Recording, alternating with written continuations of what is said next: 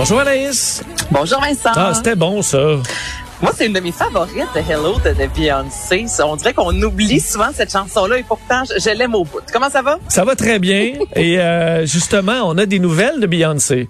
Beyoncé qui accorde euh, rarement des entrevues, euh, Vincent. Et là, à l'aube de ses 40 ans, elle a décidé d'accorder une entrevue pour le Harper's Bazaar. Et euh, elle parle tout d'abord de son septième album qui devrait voir le jour d'ici la prochaine année, disant que ça fait plus de un an et demi qu'elle est en studio vraiment pour travailler euh, à temps, je te dirais pas temps plein parce qu'elle a vraiment plusieurs euh, plusieurs projets Beyoncé comme toujours, dont récemment des nouveaux vêtements encore avec Adidas, mais euh, du moins elle travaille à fond sur son nouvel album. Et là, ce que j'aime de cette entrevue là, c'est que Beyoncé revient vraiment sur le fait que maintenant, et je dis bien maintenant pour elle, la priorité, c'est son bien-être physique et mental. Et là, ça me fait penser, Vincent, à notamment Taylor Swift dans les dernières années qui est sortie disant moi je suis tannée de me mettre au régime sans cesse pour avoir de l'air la plus mince possible. C'est pas vrai que c'est parce que tu pèses deux livres que tu es en santé. Et là, c'est une Beyoncé qui, pour une des rares fois, vraiment, s'est ouvert là-dessus, tu sais, disant, je suis une femme, je suis une mère, j'ai passé ma, ma, une partie de ma vie à me dire, si je suis au régime, c'est que je suis en santé, plus je suis mince, plus ça va aller mieux euh,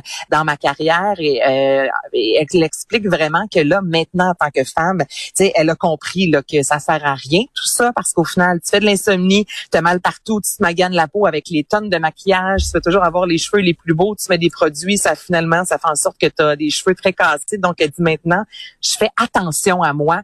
Et c'est un beau message, je trouve, qu'on envoie aux jeunes femmes et aux jeunes hommes des entrevues comme ça. Ça fait du bien à lire. C'est vrai. C'est vrai. On est content qu'elle soit bien dans sa peau. Ouais, j'aime ça quand les artistes, tu sais, on aime savoir parce que les artistes, évidemment, leur musique, leur art, ça nous interpelle, mais très souvent, on se cachera pas que les artistes ont aussi, euh, au niveau de la société, ils peuvent jouer un, un rôle important. Donc, comme ça, d'avoir des icônes comme une Beyoncé, tu sais, qui sort en disant, écoutez, au final, euh, tant que vous êtes pas bien dans votre peau, euh, tu sais, ça ira jamais bien. Je trouve que c'est c'est bien qu'elle ait pris la parole. Euh, Stranger Things, c'est une série que j'adore et on comprend qu'on va vouloir étirer le, le, presser le citron ou même multiplier plier les on c'est fou, hein, on en parle souvent, toi et moi, il me semble, depuis euh, depuis euh, un an ou deux, là, à chaque semaine, on annonce des, des reboots, des, euh, des préquels, et tout ça. Et là, c'est Stranger Things, comme tu l'as mentionné, qui a été un des plus grands succès de Netflix avec plus de 196 millions de spectateurs. la semaine passée, la bande-annonce la cinquième, la quatrième saison plutôt a été diffusée. On disait que c'était la saison qui allait le plus loin, qu'on allait arrêter après cinq saisons. Les réalisateurs sont sortis parce que c'est un duo disant, ben là, nous, on n'a pas nécessairement envie que ça se termine. Donc là, on travaille justement. Est-ce qu'il va y avoir un préquel, donc savoir qu'est-ce qui s'est passé avant les événements que l'on connaît? Est-ce qu'on va prendre un ou deux personnages et les amener dans un autre univers? Euh, L'histoire ne le dit pas, mais tu sais, on n'a pas envie de tirer la plug sur euh, Stranger Things. Et comme tu dis, c'est tout à fait compréhensible. On va, on va faire du jus de citron, des popsicles au citron, des Smarties au ben, c'est ça, c'est que même si toute l'équipe voudrait passer à autre chose, Netflix, dans la mesure où ça va bien, euh, vont, vont continuer. Là, notre grand bonheur si c'est bon, parce qu'à date, ils se sont pas euh, beaucoup trompés. Là. à date, chaque saison, est de, moi je trouve, à chaque saison, je me dis, oh mon Dieu que c'est bon. Oh mon Dieu que c'est bon, comparativement à d'autres saisons où on s'essouffle puis on fait comme, eh boy, euh, on aurait pu arrêter à la troisième. Tu Netflix, jusqu'à date, moi j'ai vraiment... Euh, j'ai apprécié de A à Z l'expérience avec Stranger Things. la docu-série d'Ingrid Falaise sur les féminicides, Femmes, je te tue.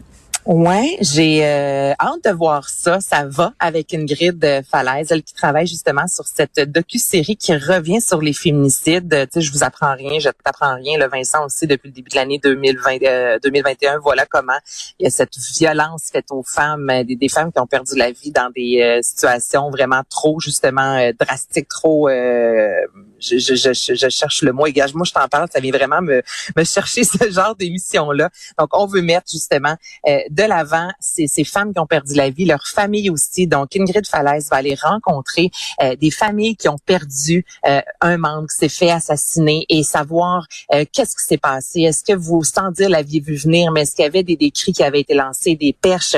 Comment une famille se relève également d'un féminicide? Donc, on va nous promettre huit épisodes d'une trentaine de minutes. ça sera dans les prochains mois. Je dirais que cette émission-là sera diffusée sur Investigation, mais tu sais, ça fait vraiment faire œuvre utile. la télévision, c'est bon pour nous divertir, mais c'est bon aussi pour nous faire réfléchir, nous conscientiser. Et ce, n'est pas de trop une émission sur les féminicides. Absolument. Et euh, on termine en potin? Est-ce que je me trompe ou? On termine en potin. Là, les fans vont déjà reconnaître la pièce de Friends. On a vu récemment, bon, la, réunion de Friends. Et à ce moment-là, évidemment, le Vincent, il y a eu des potins et des potins de il y a 25 ans, tel acteur avait Frenchie, tel acteur. Et il y a quelque chose qui avait vraiment fait jaser, c'est Jennifer Aniston et David Schwimmer, les deux qui, je dis bien, hein, son nom, j'ai toujours une, j'hésite. Schwimmer? Ben, je sais pas la, référence, mais je vais te dire oui. On va dire Schwimmer. Je vais dire oui. Si, c'est Schwimmer, là, on s'excuse. à tous les fans. on va l'appeler David, OK? C'est-tu Friends ou Fryans qu'il faut dire aussi? Fryans. Fryans, hein, je pense que c'est Fryans.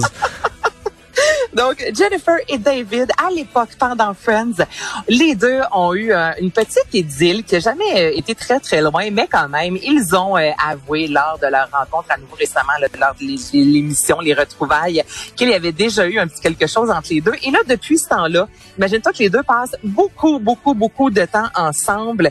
Il y a David qui est allé voir Jennifer à Los Angeles, à New York, et là, là, sur les médias sociaux depuis hier, notamment sur Twitter. Écoute, c'est tendance à pu finir. Là, tout le monde se pose la question, est-ce qu'ils se retrouvent après, après euh, tant d'années, après 25 ans? C'est à suivre. Je pense que ça a pas l'air de te faire ben, ben euh, chavirer comme nous.